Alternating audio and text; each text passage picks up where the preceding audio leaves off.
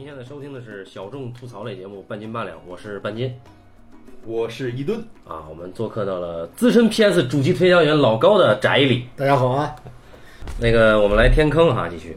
呃，现在今天是应该是我们两大坑神终于顺利会师了啊，对哎，庆祝一下啊嗯，好，大家鼓掌啊！啊！半斤先生是这个 我是一吨，啊，对，啊 呃，我我说的是你啊，啊对，一吨先生，一吨先生开的坑是比利华尔德的坑，对，啊，我开的坑是黑色电影的坑坑。对，因为现在聊到这个这个阶段呢，我们发现我们两个坑呢已经合二为一，对吧？二坑合一坑，变成了一个大坑，就是比利怀尔德的黑色电影。嗯，啊，对，然后对吧？所以说这次我们才在一起嘛，会师了嘛。但是我们这一期聊的不是比利怀尔德的黑色电影啊，这这一期这个选题是我提的啊啊啊，我们说，因为这个鉴于之前，呃，老高有一些业内的朋友提出了一些建议，说你们应该聊一些经典的黑色电影，嗯，所以我决定聊一个不经典的黑色电影 啊，而且这还不是黑色电影。啊，那是一个什么呢？我们要聊这个小说原著呢，它确实跟黑色电影有莫大的关系，就是《漫长的告别》。那么这个呢，在半斤八两早期的节目里，我和八两曾经聊过，呃，由前野中信主演的一个日剧版午夜场的日剧。啊，哎，对，啊，完美的沿袭了原著里装逼的气质和那种氛围啊，就横绝福来包家范儿是吧？爵士氛围。对，就是前野公信在 cosplay 横幅来报这个就有问题了，就是在钱德勒本人啊，他认为马洛，因为我们知道《漫长的告别》主人公是马洛侦探嘛，他认为私家侦探马洛的他理想的扮演者是加里格兰特。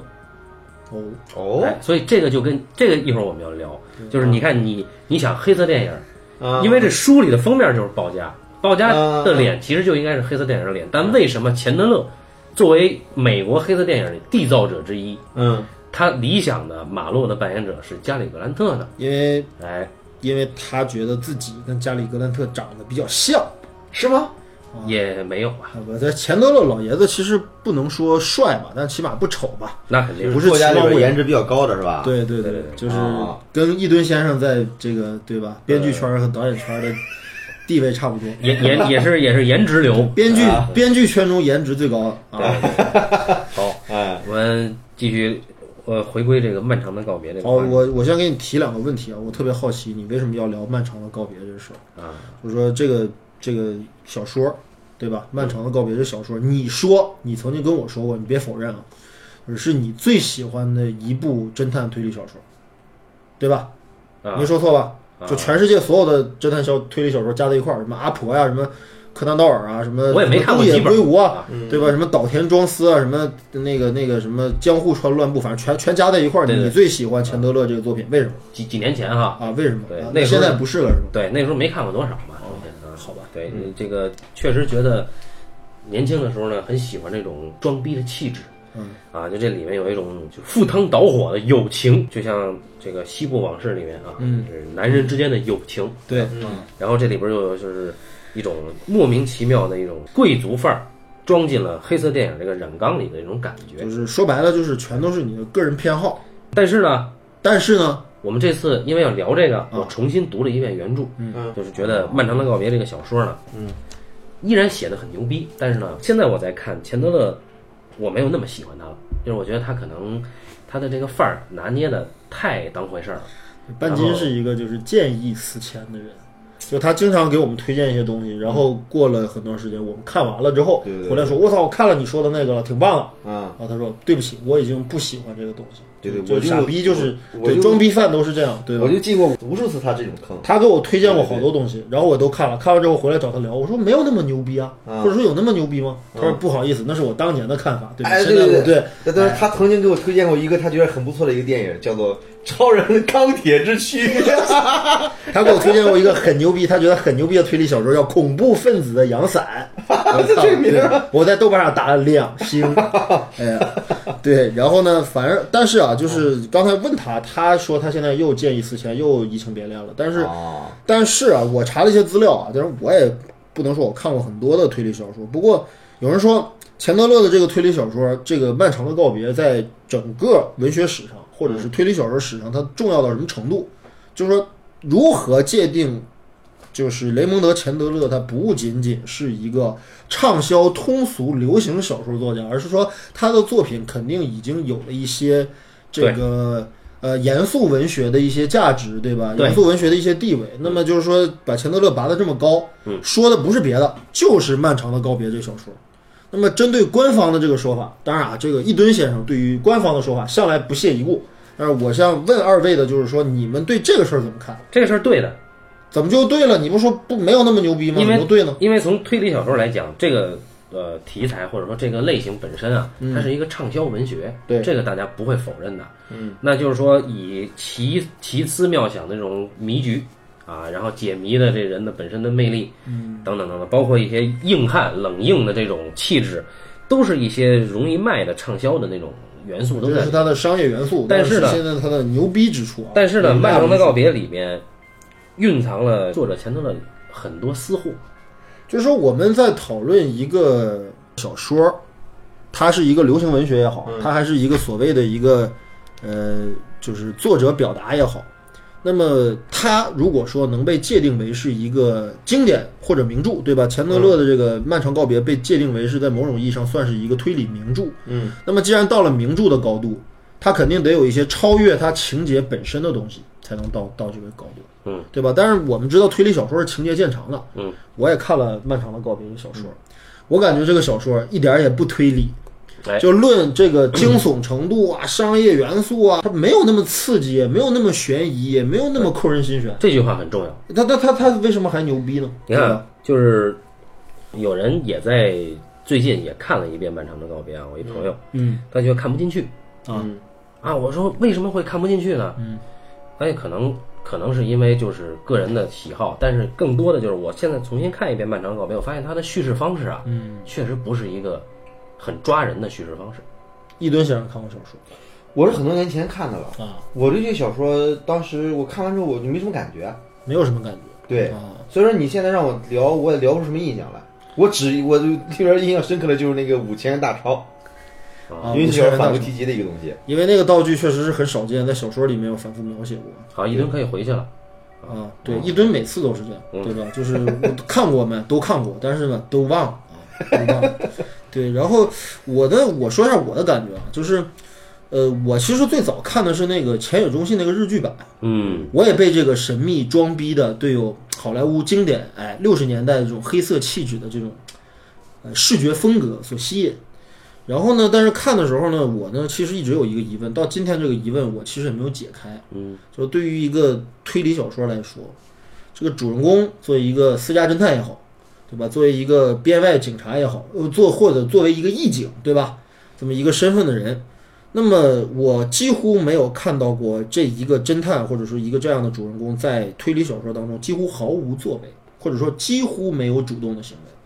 就他不是一个主动选择去侦破这件事儿的，哎哎，也不是主动选择去解决这个问题的。哎，但是由于某些奇怪的原因，而且这个奇怪的原因也是我一直不太能理解的地儿，这我觉得一会儿必须得跟二位深入讨论一下，就是究竟他他跟特里对吧？这对好基友到底是一种 什么样的一种东西在牵绊着这两个人？嗯，然后呢，但是就是我就说这个这个这个主角马罗很被动，这人物非常被动，我不知道我不知道，因为马洛是个系列嘛，对，嗯对吧？那他在别的作品当中也在操心吗？就是差不多，就是可能是六十分或者五十九分和和五十分的区别。那这个侦探就很奇怪，就是我们知道，就是你看，不管是福尔摩斯，还是金田一柯呃金田一对吧，还是江户川柯南，对吧？还是不管是哪一个侦探，我们都知道他起码有一种潜在的正义感，对吧？对，一种挖掘真相的好奇心，嗯对吧？一种匡扶正义的一种伟大理想，对不对？嗯，有很多这样的作为人的一种所谓正能量吧，一种触触触动吧，对吧？我选择进入到这个犯罪事件当中，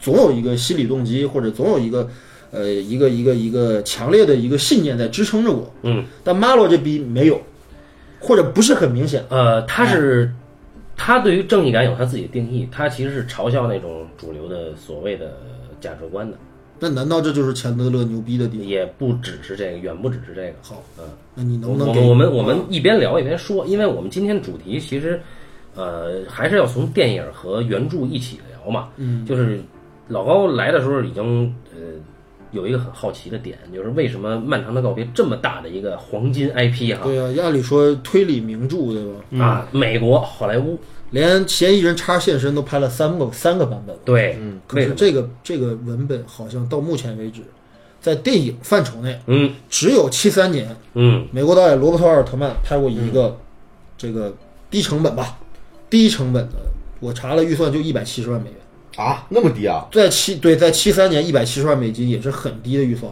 对吧？而且票房只有九十五万美金，这个我查到了，就是这么低的投入，这么有名的 IP 嗯，还卖没卖回来，对吧？就可见这个电影也不太招人待见好，啊。呃，老高提的这个现象很有趣，就当时这个电影上映的时候呢，嗯，那个冷遇啊，嗯冷遇就是冷到骨髓里，然后没人，看啊。这个发行方呢，呃，是就是把这个片子给收回来了。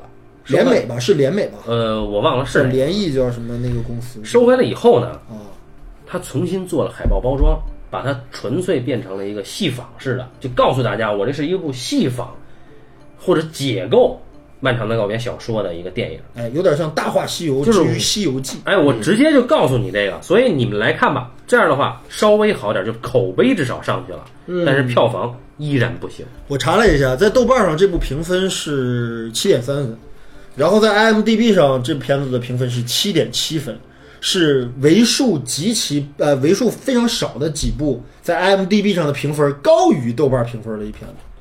啊，也就是说在欧美的观众眼里面，可能这片子有它的更更高的价值啊，比中国观众更喜欢一些，呃更认可一些，可能是这样。反正我看的时候，我看的是这个多年前下载的，因为州长演的。啊我多因为这前我的我的不是我一多年前我的毕业论文是要写州长嘛。你你是想看州长那个 壮硕的胸大肌是不是？哎，这这这是州长对吧？估计是州长，反正很早了嘛，也应该不是州州长的处女，呃不是处女座，他处女座我看过。但是他这个处女，他这个片子里可也没有一句台词儿呃，对呀、对呀、而且州长心机婊，因为我们都知道州长是一个很心机婊的人。啊。对，然后尤其他最近那个睡在那个宾馆门口对对对对多多多操蛋，你知道，影响人生理。你说然后，然后州长在这里边儿，我操！我我发现一个地方，就是当脱衣服的时候，州长那个当脱下露出自己健硕肌肉的时候，竟然州尽尽管州长位置不太显眼，但是州长故意还跳动两下胸肌，嗯是，吧？就就就利对，用个这一门绝技，然后被一吨先生学会了。一吨先啊生刚才在聊的时候，依然一直在不忘了向我们炫耀他能跳动他的这个胸脂肪。哎，我对啊，就是我跟一吨先生也是练过的啊。对，那么，那么这么一个低成本的一个也没有什么大明星压阵的，对吧？但是却改编自经典 IP 的作品。对，那么我听半半斤先生你的感受，我觉得这片子牛逼啊，就是？所有小众的都牛逼。没没没没没，不是这意思啊。嗯就这片子呢，你要这么看，这个片子你必须是看过原著的人去看这个片子对，啊，然后你会感觉到，哎，怎么居然有人这么改原著？嗯然后这是第一反应，第二反应是，我操，你会感觉有一个人他在心怀敬意的强奸 雷蒙德·钱德勒的雕像 啊，就这种感觉啊那。就是罗伯特·奥尔特曼大神干的事儿啊。哎，所以我就觉得，这么在美国人心目中的一个经典，然后也被中国的很多读者们啊，包括我自己，都这么推崇的一个小说，嗯嗯，他能够改的这么无厘头嗯啊，但又不是在媚俗的，就是取悦大众，嗯，它不是纯粹是港式的那种。对嗯，它纯粹是针对这个小说去做一些他认为的改编，就是感觉我感觉有一种对话感啊。哎，那如果要是这么去去去理解的话，那我们是不是可以讨论一下原著小说当中和这部改编电影之间它的一些差别是什么？呃差别当然很多啊，就我们一个一个说。OK，就是如果说主题先行或者说高度概括的话，呃，半斤先生觉得这个原著讲了个什么故事？这个我相信很多人还是没有读过这个小说的啊，那得因为小说不是很不是很那个很有名啊。很可很不是很易读，就是说很多人确实是呃读不下去盛名之下就是看了啊，他看了两页就看不下去了还有人看完了觉得无感，就比如说像那个哎举着杯子跳胸肌的这个啊，对他无感。然后，但是我们伟大的流行小说作家村上春树老师，哎，以及中国伟大的呃学者兼小说家阿成老师。都非常推崇这部作品，对。对吧？我们中文版的这个《漫长告别》就是这个序，嗯。用的就是人村上春树啊，我说是写新兴出版社，新兴出版社啊，还有别的版本啊。不。要看上海译文出版社的作品啊。对对，然后呢，就是上海译文出版社实在是太差了，我看了一个后窗，哎呀我靠，嗯，基本是驴唇不对马嘴是吧？那百度翻译嘛，那就是。啊，就是机翻，机翻，我们要举报啊。好，然后呢，那么就是说，呃，村上春树这个人大家知道啊，就是也是半斤很喜欢这种闷骚的风格。那我那既然村上春树推崇，那么肯定是这个小说跟村上春树的作品，哎，他觉得，哎，有一些，对不对？不是是这样，村上他做了一个本土化的译介过程，他把雷蒙德·钱德勒的那几部小说全部译过来嘛。啊，译译过来以后呢译译成日文版，对，没想到在日本畅销。哎，哎，这就是当然，你一看译者是村上春树，就相当于我们今天，你举个例子，举个谁谁翻译了什么呢？郭敬明翻译了，啊，哎，郭敬明翻译了呃《冰与火之歌》，一定很好看，对对对对。一定很好看，对对对对对叫《冰与火时代啊奈德·史塔克是个啊，》，喜欢那个对。劳勃啊，啊，对他们俩肯定是这样的。哎不不扯了啊，就是说，那么日本人很喜欢，要不然日本人不会，如果日本人不那么喜欢的话，不会有后来那个午夜档的日剧对对对，而且前野忠信啊，啊，翻拍的。而且我觉得我看完了之后，两两个东西我都看完了之后，确实日本版的一个翻拍，有味道如。果要跟奥尔特曼这电影比的话，你说谁在气质上更像钱德勒描绘的那个时代和世界？那日本版这个他妈的这个电日剧反而更像，对，对吧？而且有趣的是，奥尔特曼的这版电影啊编剧之一嗯，是霍华德·霍克斯拍过的钱德勒另一部作品，叫《长眠不醒》的编剧。啊，这个编剧当时跟奥尔特曼说：“我希望我我的剧本能够尽可能的贴近《漫长的告别》原著。”啊是是这叫什么利斯考特斯这个啊，我是这个这个名名字名字我忘了。是一个女编剧，对对对对我在豆瓣上查了，她后来还写过《星球大战之帝国反击战哎啊那水平》，对，是一个商业编剧啊，哦她是一个商业编剧啊。但是为什么这个《漫长告别》这电影，我操，搞成这个样子？对，因为奥尔特曼嘛，啊，奥尔特曼就是牛逼啊。嗯，然后我们刚才按照老高说的那个，还是还是来简单的介绍一下这个《漫长的告别》的原著故事。说有一个私家侦探叫菲利普·马洛，嗯，这哥们儿呢也不知道他生活来源是什么，总之就每天接一些给富太太找狗啊这种啊私家侦探嘛，什么活都干。婚外情这种小活。突然有一天呢，哥们儿在酒吧喝酒的时候，嗯，看到了一个风度翩翩的帅哥，哎呀，哎呀，这就是关敬明喜欢的吗？对对对也是你喜欢的 然后看见这帅哥呢坐在一个豪车里边儿，优雅的范儿打动了他。哎呀，这个难道是因为这个原因吗？我们一会儿可以讨论一下。然后，嗯，然后呢，这个帅哥呢，当时呢有个女伴儿，极端美，绝代佳人。那里边必然被干掉了嘛，对吧？这个女伴儿呢，当时是这样的，女伴儿的意思就要离帅哥而去。啊但帅哥一看无所谓嘛，又很又很礼貌的，并没有像我们喝酒醉就是酒腻子那种哈，撒酒疯没有，对。你走走吧。但是我还没有苦苦哀求。啊很绅士。对，这个时候帅哥就没人管了，然后菲利普马洛就过去搀住了他，哎，哎就会将把这个把这个帅哥呢带回到了自己的。我们不能这么讲这个故事啊。总之呢，这个菲利普马洛跟帅哥就成了酒友，哎呦，俩人就啊对对。好了，对对，老见面，好就成了酒友。对成了酒友以后呢，突然有一酒友 这菲利普马洛就后来从报纸上八卦新闻栏看见一什么呢？这帅哥啊离婚了，啊对，离婚了。就因为马洛离婚了是吧？嗯，你反正你可以这么理解前后脚吧。帅哥离婚以后呢，嗯消失了一段时间，然后马洛呢就读到了八卦新闻，这帅哥呢跟他的媳妇儿离婚，马上复婚了。嗯这媳妇儿是当地就是美国一个大富豪嗯。的二女儿，嗯。啊啊，注意是二女儿，对，多金人美嗯。啊，非常的风骚，生活很放荡啊，跟这个帅哥就郎才女貌啊，对吧？看起来是这样吧？对嗯。然后马洛操傻逼，对吧，结果呢，后来俩人在酒吧相遇了，反正就马洛有点失落，对，没错，确实是这样。然后俩人在酒吧就帅哥就老老讲我自己的事儿，马洛就特别不高兴，俩人就不欢而散。啊结果又过了一段时间，突然有一天半夜，嗯，这帅哥敲响了马洛家的门，嗯，哎，进来以后拿了一把枪，穿着一个高领风衣，拿的是真枪还是真枪啊，对吧？对，马洛还以为是来射他，对 那这个跑的太偏了，不好意思啊，对不起，大家我们太污了，没法录了不要介介意然后呢，啊。马洛觉得不对劲，帅哥说：“给你五百块钱，我雇你送我去边境，因为离墨西哥近嘛。”嗯，马洛说：“肯定出了什么事儿啊。”嗯，但是作为兄弟，嗯啊，作为职我职业侦探，你不要告诉我你出了什么事儿，我送你。嗯啊，于是就送到了墨西哥边境，哥们儿坐了飞机就走了。嗯哎，可是马洛刚一回去，两个暴力警察就把马洛带到警局了。嗯啊，说你是不是协助这这个这个帅哥叫特里伦诺克斯的哥们儿逃亡了？嗯，马洛说他干了什么，我就协助他逃亡呢？嗯，他杀了他的媳妇儿。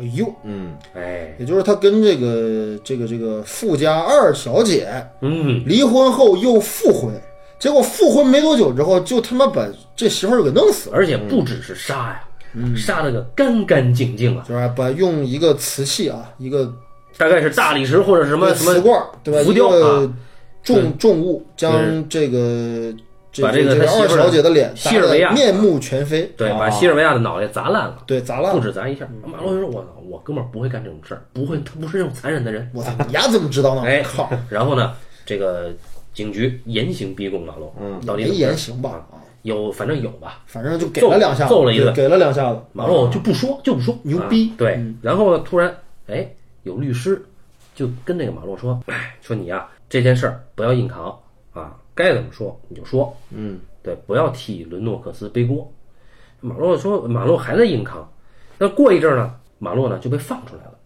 不，马洛说：“我操，怎么突然就放了我呢？原来伦诺克斯自杀了，嗯哎，畏罪自杀，在墨西哥境内，对，死在了异国他乡。哎，一枪崩死了自己。哎呀，马洛心里这个凉啊！我操，马洛就当时就受不了了啊！马洛就回去以后就，他就会觉得这里面有事儿，哎哎，因为有各色乱七八糟的人开始找他。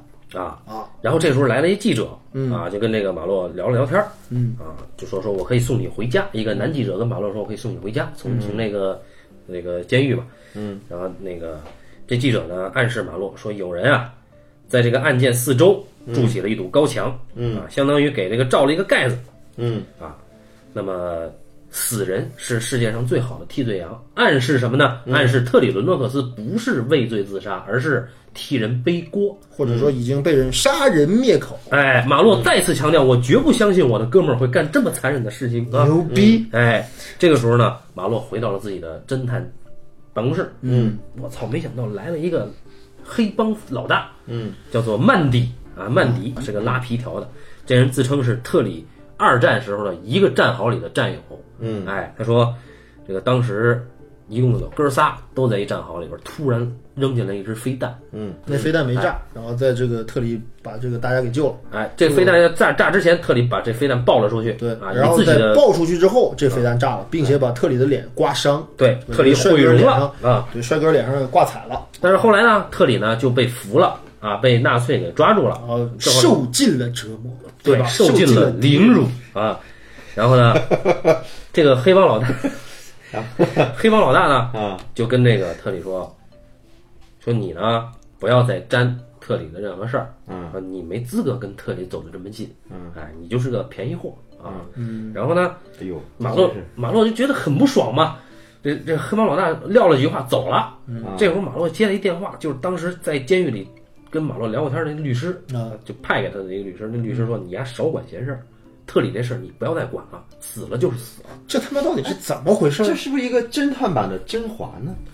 哎，然后呢？是怎么回事？这个时候特里他妈有傻逼一圈，哎，没想到收到了一封信，嗯这封信附赠了一张五千元面值的钞票，那真叫钞票啊。嗯然后呢，五千美金，在一九五三年的时候，那等于是一种，呃，巨额的一个，可兑换的对，就是他嗯期票，小小说里好像是这么写的，就是这种钱，就这种面值的钱，只有联邦在美国联邦储备银行加在一块儿，可能都不到一千张嗯哎，哎谁给他寄的呢？啊。哎，付钞票是一封诀别信，嗯是特里死前的绝笔。嗯哎，马洛觉得不对劲，嗯，但是呢也没说什么。嗯，故事继续往后讲。嗯这个我就不明白为什么不断的有人找马洛，马洛自己啥都没干啊。对，这时候呢，马洛接到了一个邀约，是一个从纽邀来的出版商，叫做斯潘塞的一个老头儿。嗯啊，他约马洛马洛见面，他说我是专门代理中这个美国最畅销小说家叫做罗杰尔韦德的啊，畅销小说之王的人嗯，我要代理他的书，嗯，但是呢，我要雇你干一件事儿，对，这个作家好像是写过很多牛逼的畅销文学，比如什么外星人大战地球少女之类的这样的故事。哎，你比如说，你就可以想史蒂芬金这种啊，对，就是还有一吨老师写过的一些故事，比如说双金刚大破外星魔煞，这诸如此类。对对，如果听友们对一吨老师的这个作品感兴趣的话，哎可以登录豆瓣啊，去读一读这个。有长篇连载，对对故事非常精彩啊，希望大家一看。对，然后呢，这个出版社出版商就这么说的，说我们这个作家呀，压好久，这是作品啊，可能不能如期完成。嗯，马路说找我干嘛呀？你给我看着他呀！啊而且这事儿我也管，说为什么我要看他？是家，打媳妇儿。有一次他把他媳妇儿从楼上一掌打下来。这事儿跟他妈我有什么关系？对，这这个时候呢，马洛刚要拒绝，嗯，没想到旁边坐着一个绝代女人，哎呦，哎，风华绝代，嗯。明艳无双，这个这个必须有。哎，嗯，这女人极端的美，马洛就挪不开挪不开眼睛了啊。哎，马洛为什么会对一个女人挪不开眼睛？啊，反正就这个是挪不都开眼睛。都是有可能，啊。爱美之心，人皆有之，好吧。对吧？然后呢？证明我们特里也很帅。女人呢，女人呢就跟这个马洛说，说我是那个作家的太太，哦，哎，说我呢告诉你，呃，真正雇你的目的是因为我的先生失踪了。嗯马洛说跟我有什么关系？对呀，他妈的，这所有的事儿跟他都没有关系。对嗯，然后那个说你帮我找他，嗯我可以给你钱。马洛说我不要钱，别谈钱，别谈钱啊。对，然后呢，马洛一想找吧，马洛呢就有一哥们儿，嗯，在当地有一个机构，一个专门的一个 agency 是专门搞情报的，嗯啊，相当于各种私家侦探的一个顶级私家侦探社。嗯，他一哥们儿在这叫卡恩机构的里边做这个调查员。嗯，他通过这哥们儿的关系，依据韦德就是作家太太留下的一些线索啊，找到了有可能这个作家失踪的那个地方。嗯啊，以及涉嫌绑架这个作家的一个医生叫威医生。嗯，哎，他找到了这个人啊。那么这个人呢，雇了一个牛仔啊，一个 长得非常漂亮的小伙子，哎，穿着紧身的牛仔裤啊，然后这个甩着马这个马鞭啊，套马绳就出来了。啊，老洛呢就找到了威医生，并且从威医生那儿想要就就从威医生那儿找到了作家。这魏医生是个治什么病的医生？这威医生呢是一个专门给这个曾经开过一个乡村疗养院，这个美其名曰艺术村儿，就跟现在一吨先生和小青年住的那个地方很像？有点像北京的宋庄。哎，但是这个艺术村干嘛呢？专门供大家吸着粉儿、嗑着药做冥想禅修的，哎，依然和一吨先生现在干的事儿很像。对，一吨先生现在就是热衷此道。然后呢，这医生刚才还还蛊惑我们俩哎，对对对对。然后这医生呢，医生呢就被警察抄过一次，现在这艺术艺术村败落了。啊，哎，威医生呢，但是还有人来啊，对对吧？老客户还是要来的。其中一个客户就是这位作家。嗯，然后马洛就把这个作家呢给带走了。嗯，带回家以后，他媳妇儿就迎出来了，然后这作家就进去了。马洛一把抱住了媳妇，强吻了一下。嗯，意思就是我不要钱 啊。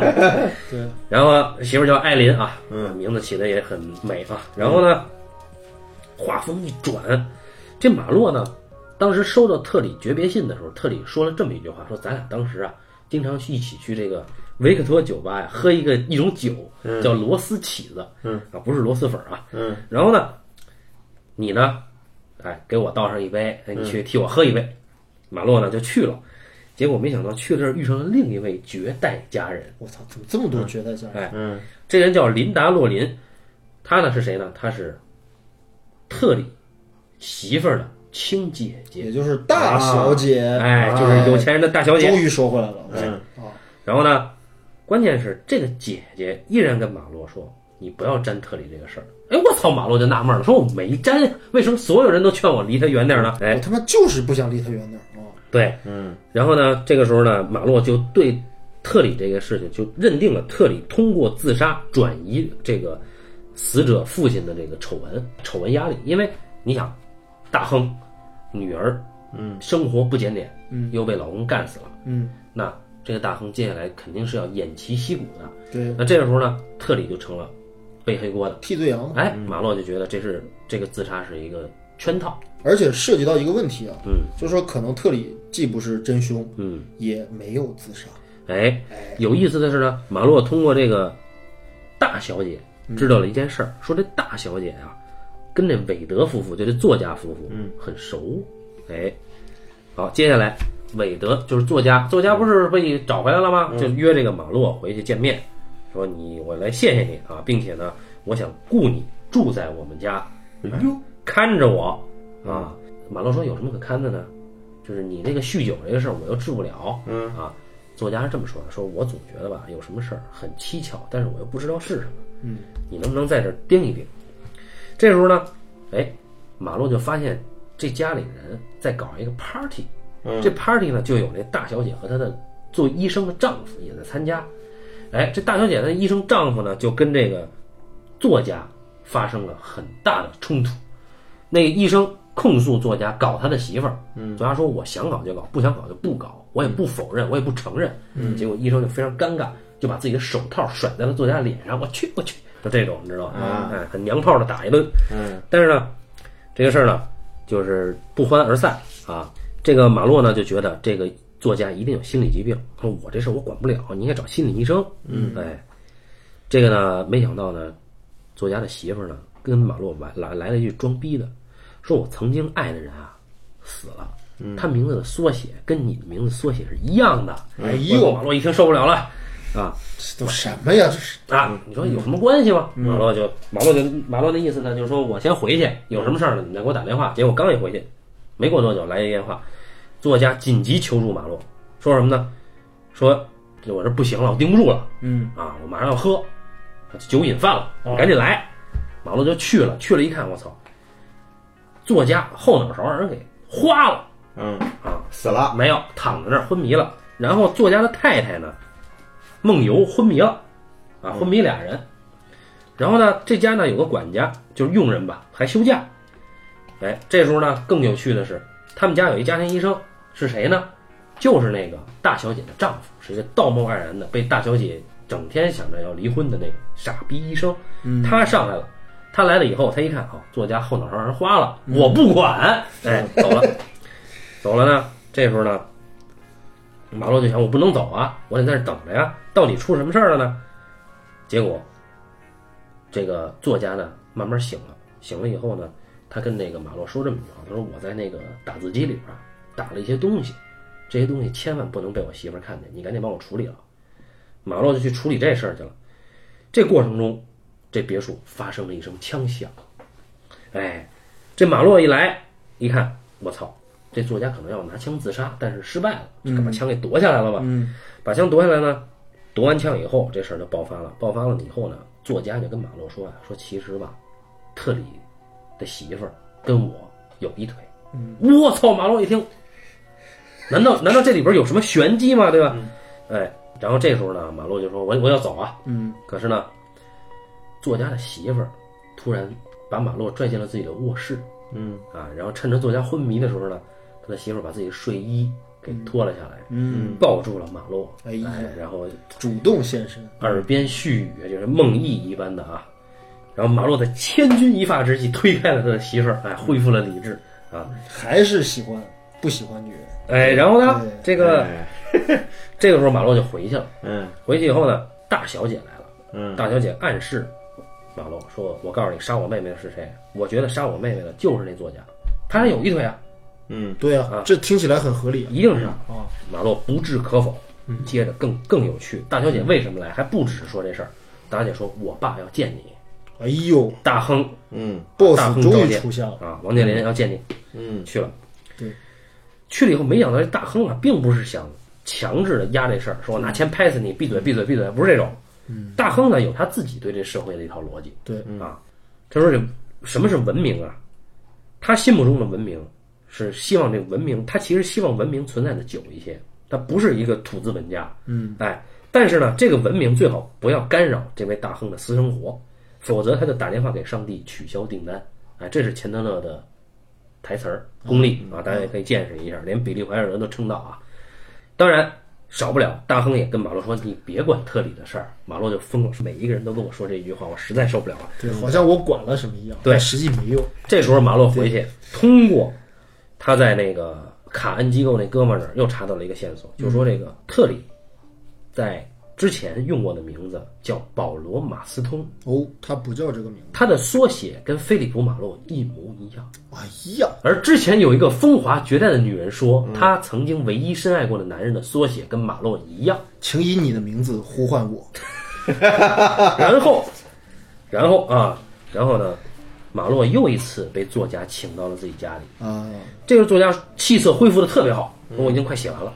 哎，这这本作品快写完了，当然又是一本烂书了。对啊，哎，嗯，韦德说：“你看，我有豪华的房子、美丽的媳妇儿，以及极好的畅销记录，嗯，但我只想大醉一场，把一切忘得精光。”马洛心说：“他想忘什么？”对，哎，然后马洛就说：“说你看，说那天你自杀，试图自杀那晚，你跟我说你有几张纸上的内容不让被不不愿意被你媳妇发现，对这事儿你还记得吗？”啊，作家说：“我不知道啊，我没说啊。”忘马洛说：“王八蛋。”然后呢，就讽刺这作家，作家就就怒了。作家说：“好吧，一个好人因我而死。哎呀，嗯，哎，我操，这到底怎么回事？嗯，到底哪个人是好人啊？到底谁因他而死呢？对呀，哎，然后呢，马洛一想，这孙子还跟那个特里的媳妇有染，啊，还跟二小姐好过一定是他杀的，啊，没得说呀。看起来是很明确了啊，已经这时候韦德说完这些话以后，就开始灌自己酒啊，啊好不容易戒了好几天，不知道为什么突然就喝起来了。嗯，我操！马洛一看这韦德好像有有点要自杀的倾向啊，也不敢走，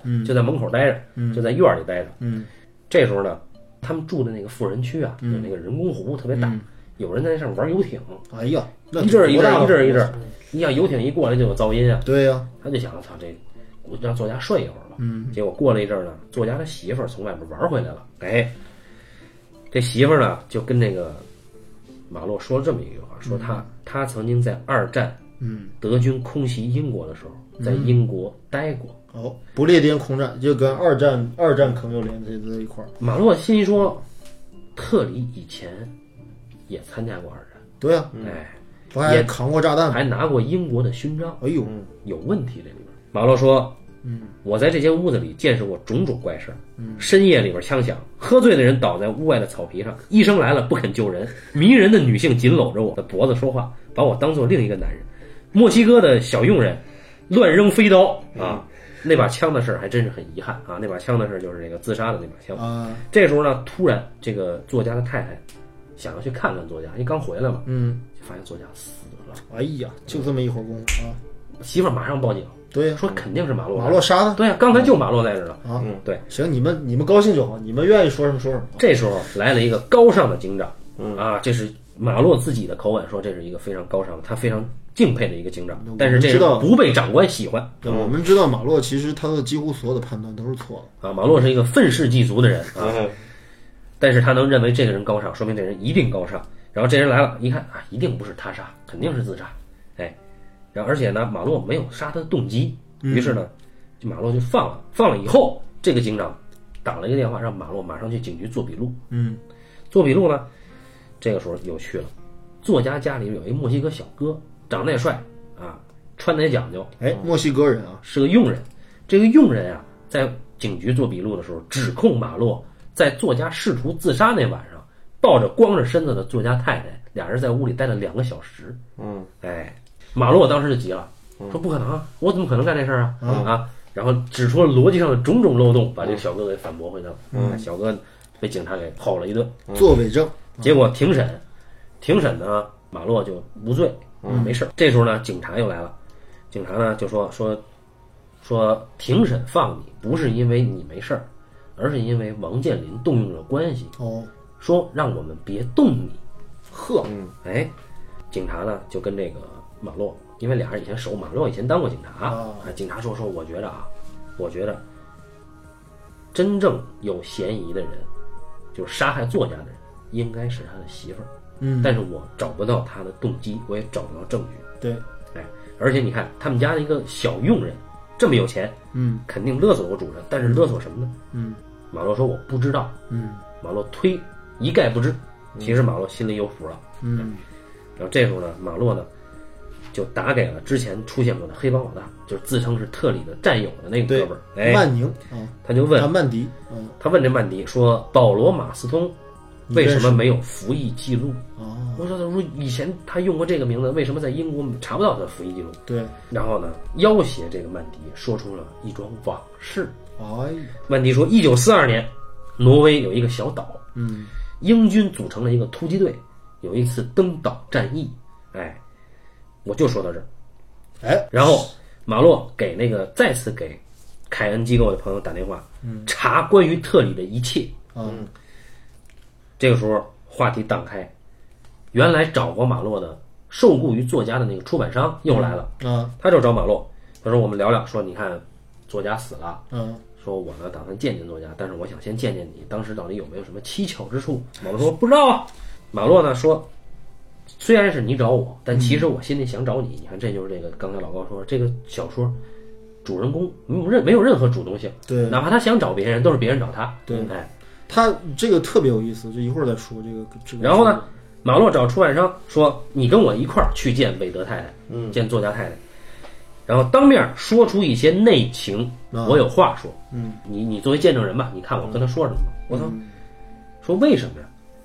然后马洛说是这样，说当时啊，警方对作家酒醉自杀这件事持怀疑态度，他们会查作家酗酒时候酒醉的程度，如果酒醉到不可能开枪，那么他一定是他杀。嗯，警方现在已经有了眉目，作家的太太有嫌疑，你必须跟我去。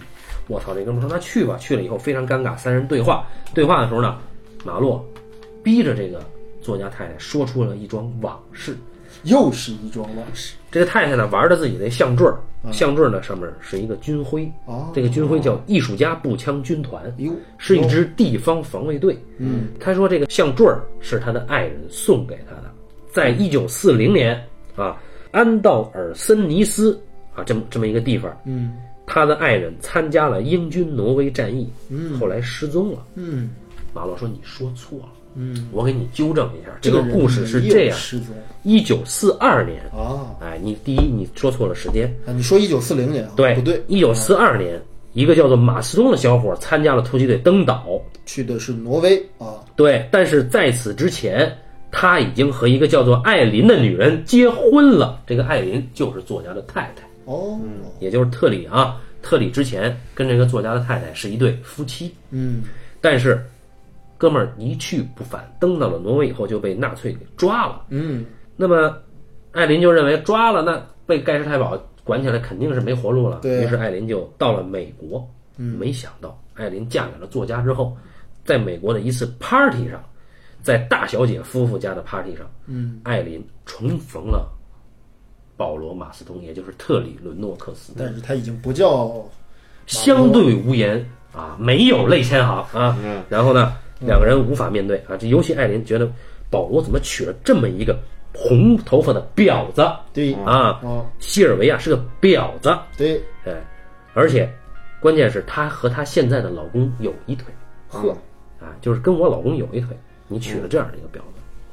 于是呢，这个按耐不住了。她按耐不住了，对这个艾琳呢，有一天就跟踪自己的丈夫，嗯到了这个这个西尔维亚家，就当天晚上，嗯西尔维亚死的那天晚上，嗯，她发现丈夫跟这个娼妇两个人发生了口角，哦，之后丈夫仓皇出逃，那一定就是她丈夫杀的嗯。那天晚上居然是这样。马洛说：“你又说错了，哦我再次给你纠正一下。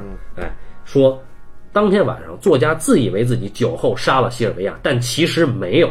嗯此后他一直饱受这件事情的折磨。嗯是你这个女人一直给他故意给作家一些混乱的信息，让他认为自己确实杀了西尔维亚，嗯，然后饱受良心谴责。有一个好人因他而死。对哎，这个时候呢，出版商听了听不下去了，出版商说我得报警啊。对啊，马龙说你别报警。”嗯说这么肮脏的事儿让执法者去做，嗯，然后呢，接着作家太太自杀，哎，自杀了，是服杜冷丁自杀的。那么给他开杜冷丁药的呢是大小姐的前夫，这时候大小姐已经离婚了啊，嗯，哎，然后呢，这时候警察、检察官、法医还有这个大小姐的前夫，就是也就是艾琳的医生，嗯，以及马洛，他们一起开了一个小会。对啊，这个明显就是畏罪自杀嘛。这事儿咱得给平了啊，因为什么呢？因为艾琳在服毒自杀之前留了一封信，嗯这封信交代了一切实情，嗯也就是说，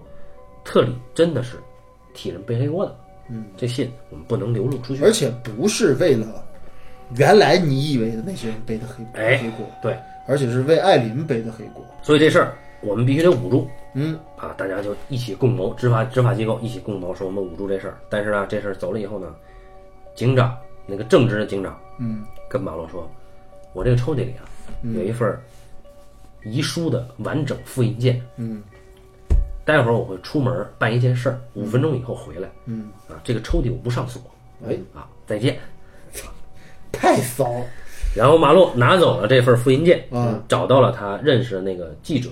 这个记者呢，他所供职的报社呢是本市唯一一个独立报纸，也就是不受雇于资本的。嗯，哎，马洛说，我可以把这个这个复印件给你，嗯但是条件是你全文刊登。嗯，然后总编辑说你要多少钱？马龙说我不要钱。哎哎，结果全文刊登了。嗯马龙说：“我让你全文刊登，就是为什么呢？是要我要与我的朋友特里做一个正式诀别。哎，刊登了，然后大家颜面无存嘛，对吧？啊，相当于马洛得罪了谁呢？得罪了大亨，对哎，得罪了执法机构，对得罪了黑帮，对哎，这个时候呢，这警察说来了一趟，跟马洛说：你呢赶紧走，嗯，离开这个城市，要不然你死都不知道怎么死的。对，嗯现在每一个人都有理由把他做掉。然后紧接着呢，大小姐又来了，大小姐说我已经离婚了，啊，说但是呢，你最好跟我一起去巴黎，我喜欢你。呵，哎，他，说我不去，哎，对对对果然不喜欢啊女人。对对，我是什么样人你不知道吗？对对对，然后呢，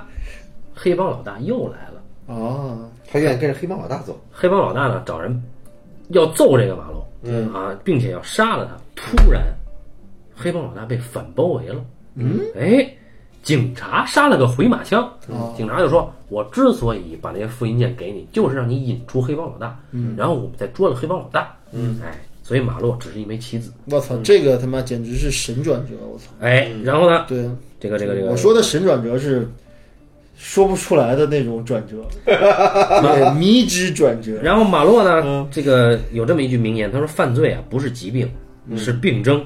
好，我们是粗鲁、有钱又野蛮的伟大民族。哦。犯罪是我们为此付出的代价。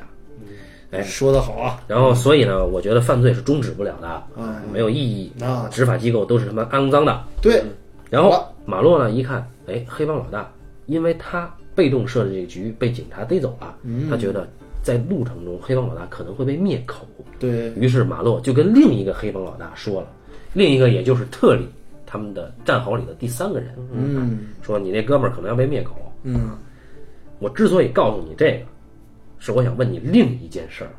还有事儿，哎，然后呢，反正这事儿怎么问的就没说。嗯，紧接着这事儿办完了呢，有一个美人儿，嗯，又又一个美人儿哎，就找到了马洛。嗯，这个美人儿就是大小姐。啊，他说我今儿不回去了。对然后呢，马洛就跟美人儿俩人就啊，还是好了。哎这俩人就好了一晚上。嗯然后美人说：“你跟我结婚呗，我我向你求婚行不行啊？”马洛说：“我不结啊。嗯”美人就走了。嗯，马洛说：“告别就是死去一点点。”哎，牛逼，然后呢，这个时候呢，之前在监狱里边曾经找过马洛的那个律师又出现了。啊！哎，这回他又又要干嘛？是他跟马洛见面，马洛质疑说，特里给我写的那封诀别信里边、提到他所住的墨西哥破旅馆门口有一个邮箱，啊。我认为那个破旅馆门口不可能有邮箱，那么烂的一个地方，嗯，这里边有鬼。然后过了几天，来了一个墨西哥佬，嗯，自称奇斯科马约拉诺斯，呵，哎，这人呢来访，把帽子一摘，看特里来了。大家肯定知道了。然后马洛跟特里就走进了自己的家里，嗯，俩人一番对话，嗯，叫小别胜新婚。哎，然后这故事呢就完了。哎哎，他们俩最后说了什么？他们俩最后基本上两个人都是心知肚明，相顾无言。但是呢，并没有彻底的，就是说说那么俗的话，只是把手法还原了一下。好，哎，这个时候啊，这个特里为什么回来？还有一个原因，特里有一个坎儿放不下去，说我之所以远走墨西哥做假死这件事儿，啊，实际上我知道我爱的人因为失望杀了情杀嘛，杀了我的妻子，对但是我要为他扛这件事儿，对所以我要消失。对，那么我做这么一番功夫，最后为什么你逼着我爱的人，相当于把我爱的人逼死了嘛？服毒自杀。对呀，马洛说：“我只知道一个畅销作家他不应该承担不属于他的罪行。他为这个畅销作家维持了他认为的公义。所以马洛在这个影片里面，在不是在整个小说故事里面，是有他自己的一个公益存在的。哎，这个故事就彻底讲完了啊，讲的比较碎啊。